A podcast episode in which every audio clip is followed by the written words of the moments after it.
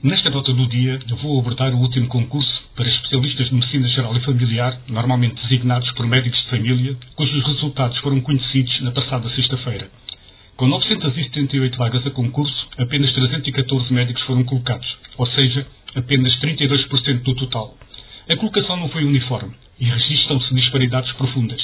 Assim, se no Norte foram colocados 109 médicos, no Algarve foram colocados 14 médicos e no caso do Alentejo foram colocados apenas 5.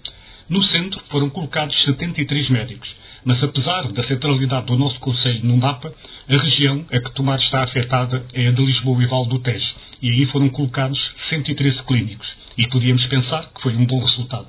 Mas o problema é que ficaram por ocupar 81% das vagas. E Lisboa e Val do Tejo continua a ser de longe a região do país com mais utentes sem médicos de família. Estamos a falar de 1 milhão e 100 mil utentes, ou seja, de dois terços do total nacional. Se soubermos que em todo o país, segundo os dados de abril, há cerca de 1 milhão e 700 mil utentes sem médicos de família, ficamos com uma noção real e clara da tragédia que afeta a nossa região e para a qual não se vislumbra fim à vista. Para a Federação Nacional dos Médicos, o concurso foi, e passo a citar, um desastre no centro e sul do país.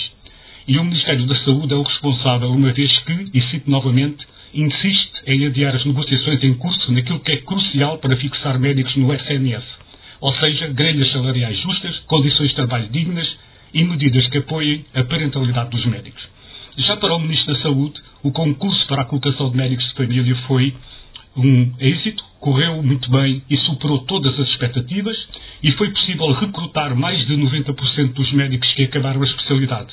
E ainda acrescentou que foi possível ir fora do sistema de saúde buscar 36 médicos que regressam assim ao Serviço Nacional de Saúde.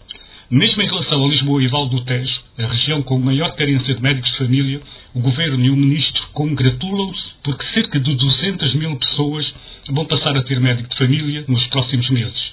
Sobre os outros, 1 milhão e 100 mil. Nem uma palavra.